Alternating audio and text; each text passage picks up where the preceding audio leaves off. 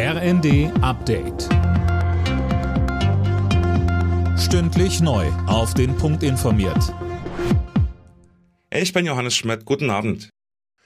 Deutschland steht kurz davor, sich komplett unabhängig von russischen Ölimporten zu machen. Das hat Bundeswirtschaftsminister Habeck nach einem Treffen mit seiner polnischen Amtskollegin gesagt. Ein Embargo gegen Russland sei damit handhabbar geworden, so der grünen Politiker. Und weiter? Bei Öl ist es in der Vergangenheit gelungen, die Abhängigkeit von 35 Prozent, die wir vor dem Kriegsbeginn hatten, innerhalb der letzten acht Wochen auf ungefähr 12 Prozent zu senken. Die Bundesregierung hat grünes Licht für die Lieferung ausgemusterter Bundeswehrpanzer an die Ukraine gegeben. Es handelt sich um 50 Flugabwehrpanzer des Typs Gepard aus den Beständen des Rüstungskonzerns Kraus-Maffei-Wegmann. Für rund 44 Milliarden Dollar übernimmt Elon Musk den Kurznachrichtendienst Twitter. Und das kommt nicht überall gut an.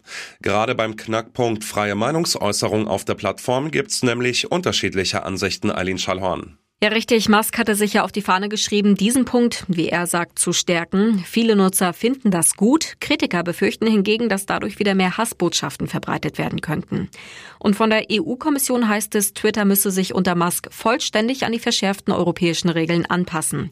Das gilt etwa beim Kampf gegen Kinderpornografie oder Aufrufen zu Anschlägen. In Peking wächst die Angst vor einem Corona-Lockdown.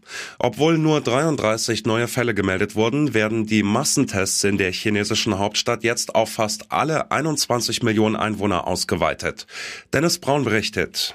Die Anordnung der Tests im Pekinger Innenstadtbezirk hat bereits zu Panikkäufen in den Supermärkten und langen Schlangen vor den Testzentren geführt.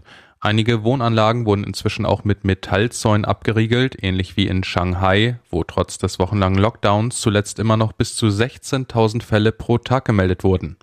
Im Rest der Welt wachsen inzwischen die Bedenken, wie sich die Corona-Lage in China auf die Lieferketten auswirken könnte. Alle Nachrichten auf rnd.de